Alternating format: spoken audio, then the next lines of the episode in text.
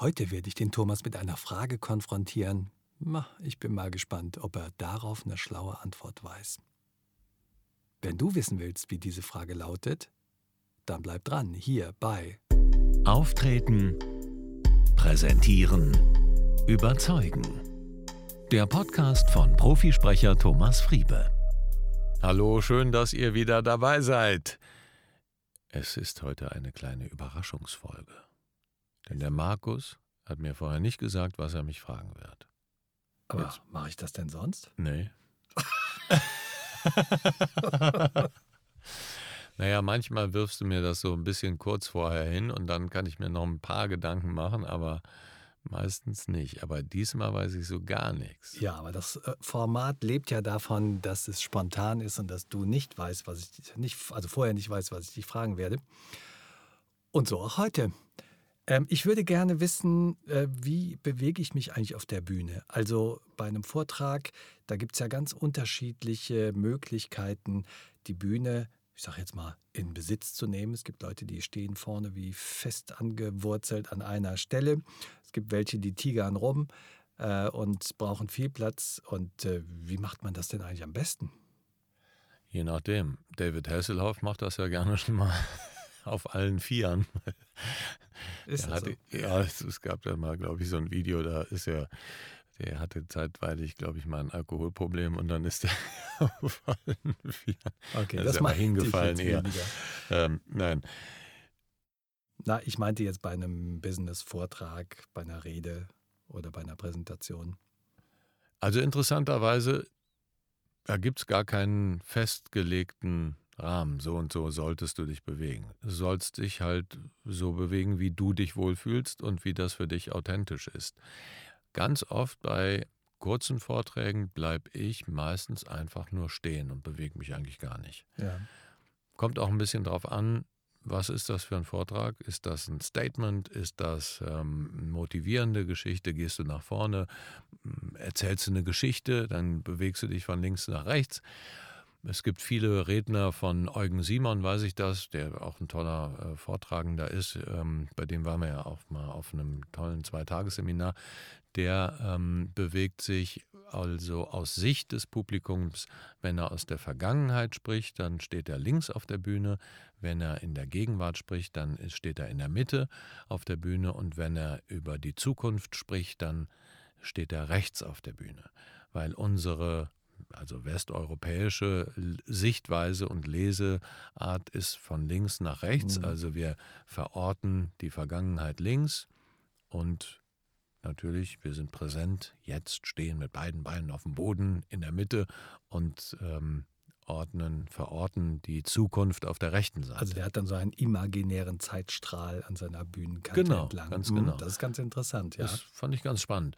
Und ähm, aber es gibt natürlich viele Redner, die einfach sehr lebendig erzählen und die tigern wirklich von links ja. nach rechts über die Bühne. Da hat dann die Zeit gar keinen Einfluss. Es gibt Menschen, die mitten wirklich fest mit beiden Beinen auf dem Boden stehen und weil sie sich so am sichersten sind und mhm. dann auch sehr zentriert.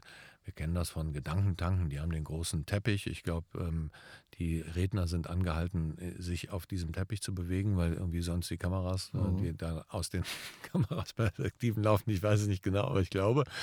Und ähm, ähnlich ist es ja bei TED Talks, die haben dann einen roten Teppich. Und ähm, das würde man sagen, kann man individuell gestalten. Aber es sollte halt zum Thema passen. Ne? Ja. Wenn ich eine Geschichte ähm, von einem von einem Raubtier erzähle, dann will ich mich natürlich auch bewegen, äh, ne, in geschmeidigen ähm, Bewegungen. Aber wenn ich etwas erzähle, was wie ein Statement ist, wie ich eben schon gesagt habe, dann bietet sich durchaus an, mit festen Beinen bisschen breiten Stand oder schulterbreit. Mhm. Ähm, ungünstig ist, die Beine zu verschränken. Sieht man auch schon mal auf Bühnen. Ja, habe ich auch schon äh, gesehen. Mhm. Auch bei Frauen oft gerne, äh, die dann so die Beine verschränken. Das wirkt dann doch sehr unsicher. Mhm. Und, Man ähm, verliert auch Standfestigkeit, würde ja, ich denken. Klar, mhm, genau. genau. Und es ist auch so ein bisschen, ja, ich denke immer so rechte, linke Gehirnhälfte, rechts, linkes Beine, irgendwie ist das so ein bisschen von der, mhm. von der ganzen ja, aber auch von der Anmutung, von der optischen ja, ja. Anmutung sieht es einfach nicht gut aus, wenn genau, er da so. Sieht so sehr geschlossen dann aus, im Grunde genommen. Ne? Ja, genau, ja. Und auch nicht sehr natürlich, so steht man eigentlich nicht. Dann muss, sollte man ein bisschen aufpassen, dass man nicht, ähm, wenn man an, einen, an einem Platz steht, zu sehr wippt. So, es gibt so ja. Wipper, die gehen so von hinten, ja. so Schaukelpferdchen nach vorne ja, genau. und wieder zurück. Das wirkt auch schwankend dann. Ne? Genau. Ich mhm. mache das jetzt gerade hier am Mikrofon. Ich weiß nicht, ob man dann den Unterschied am sehen. Mikrofon sieht, hört. Hm, ja, sieht weniger, nicht. würde ich jetzt mal vermuten. Aber Vielleicht du kann kannst es sehen, aber hören vielleicht auch. Aber das wirkt dann alles, was unsicher wirkt, so würde ich weglassen. Die Frage ist auch immer, wie bewege ich meine Arme?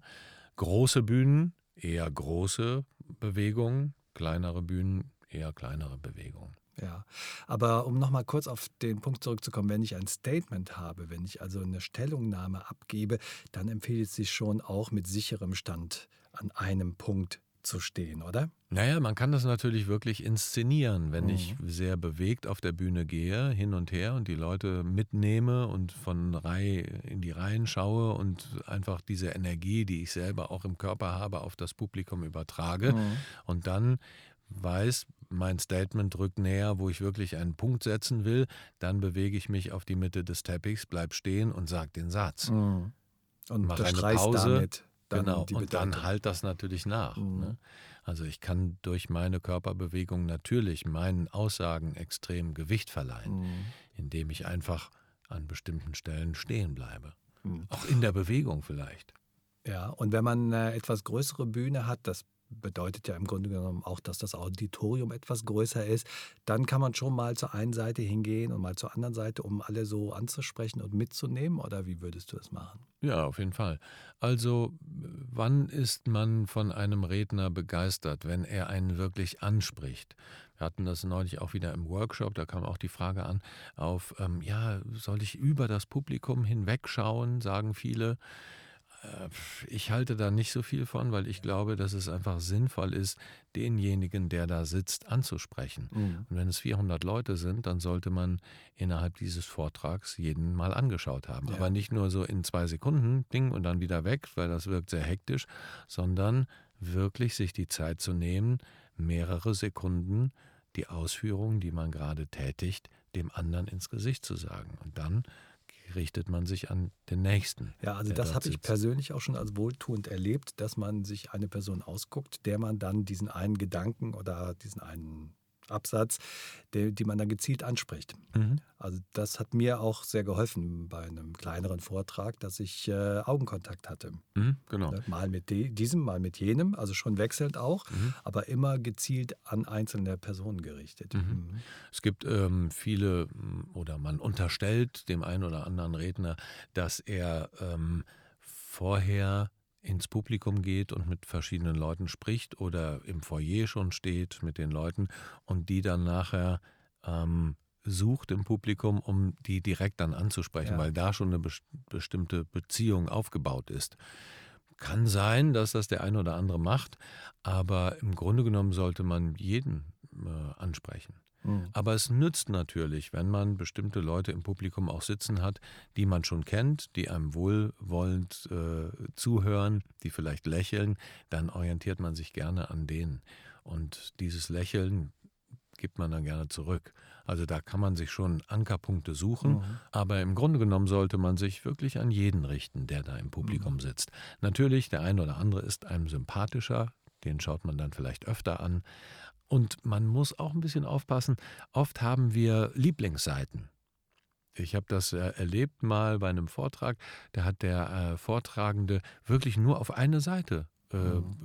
und das war ihm gar nicht bewusst. Ja. Nur auf, er hat einfach nur interagiert mit einer Seite, die andere hat er fast nicht angeschaut. Ja. Das ist auch typisch, dass wir eher rechtsorientiert sind. Also Rechtshänder sind mehr rechtsorientiert ja. als Linkshänder.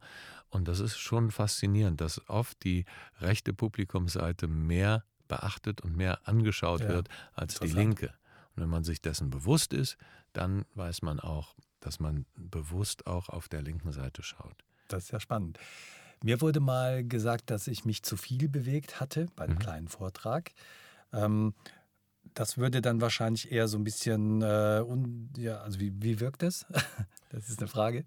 Es kommt darauf an, welche, wie die Bewegungen sind. Ich war jetzt nicht dabei, aber wenn man sich zu viel oder zu hektisch oder zu schnell bewegt, dann wirkt das unsicher oder, ja. oder kann vielleicht auch ablenken vom Thema. Ja die Bewegungen sollten halt zum Thema passen und auch die Bewegungen auf der Bühne sollten zum Thema ja, passen oder zum Sprechtempo oder wenn ich etwas sagen will, was wirklich spannend ist, dann bewege ich auch meinen ganzen Körper. Mhm. Du sitzt, ich sitze jetzt hier und habe meine Hände nach oben und spreche mit dem ganzen Körper. Dann gehe ich natürlich auch von links nach rechts. Kleinere Menschen ne, sind, haben oft mehr Energie oder gehen auch schneller hin und her als jetzt große Menschen, die so ein bisschen mehr in sich ruhen. Das ist, ein, das ist jetzt eine rein subjektive Beobachtung, die ich gemacht ja. habe, aber ich glaube, das ist oft so. Klar, riesengroße Menschen, die so schlaksig sind, wenn die sich dann schnell bewegen, ja. das sieht ein bisschen komisch aus ja, oft. Ne? Kleinere Menschen, die sind oft drahtiger, die, die sind halt von ihrer Statur auch so ein bisschen mehr, mehr Energiebündel. Ne? Bündel, die Energie ist gebündelt in einem mhm. kleineren Körper, deshalb bewegen die sich auch schneller denke ich, und denen sieht man das auch eher nach. Und es muss zum Körperbau, zu seiner Persönlichkeit, muss das passen. Ja, klar. Und gibt es auch Regeln für eher weiter vorne oder eher weiter hinten auf der Bühne? Eigentlich eher weiter vorne auf der Bühne. Ja. Wenn die Bühne groß ist und, und tief, dann sollte man nicht im hinteren Teil ja. stehen, sondern im mittleren oder nach vorne. Weil du bist ja, bist ja, willst ja den Kontakt zum Publikum aufbauen. Je mehr Platz dazwischen ist, desto mehr Raum musst du überwinden mhm. und desto größer ist der die Distanz, der Graben, ne, wenn man so will. Auch das sind ja Worte, die da äh, durchaus mhm. zielführend sind. Und ähm, auch ruhig mal im Vortrag, wenn es eine Bühne ist, runter von der Bühne ins ja. Publikum machen gute Redner. Ja, klar mit dem Mikrofon einfach mal dem einen oder anderen unter die Nase halten, auch wenn das nicht so sehr gewünscht ist manchmal von anderen. Aber das sind natürlich Elemente, die man gut einbringen kann, um den Kontakt zum Publikum mm. noch zu intensivieren. Mm, klar. Ja, also, ihr hört schon, ihr solltet eure Bewegungen und euren Standort auf der Bühne nicht dem Zufall überlassen. Macht euch Gedanken, wo ihr steht und wo ihr stehen wollt. Und Ganz automatisch wird es dann auch das sein, wofür ihr steht. Das ist, glaube ich, die wichtige Analogie, die man da sehen muss. Also macht euch Gedanken, wie ihr euch auf der Bühne bewegt. Und äh, ich bin sicher, ihr werdet euer Thema viel besser rüberbringen. Ich danke dir, Thomas, für die Ausführung. Das war mal wieder. Ich danke dir. Vielen Dank. Wie immer sehr interessant. Und äh, wenn euch das interessiert, freue ich mich, wenn ihr bei der nächsten Folge auch wieder dabei seid. Und ihr dürft euch uns, nein, ihr dürft euch freuen und uns gerne fünf Sterne hinterlassen, wenn ihr das bei iTunes hört und eine Rezension. Das würde uns sehr freuen. Ja, auf jeden Fall. Wir haben echt ziemlich wenige. Also ihr könnt euch mal ein bisschen mehr Mühe geben. Ja, dabei haben wir echt viele, richtig viele Hörer und ich kriege ja, ja? auch E-Mails, aber ähm, Rezension bei iTunes, da mangelt es dran. Jetzt aber. Das war eine Handlungsaufforderung, meine lieben Freunde da draußen. Wir versorgen genau. euch mit tollem Content und möchten auch da im Gegenzug jetzt mal ein paar Rezensionen haben. Das wäre jedenfalls sehr schön und würde uns dann sehr freuen und auch motivieren. Also, ich bedanke mich bei dir, lieber Thomas, und bedanke mich bei euch äh, und ja, freue mich schon aufs nächste Mal.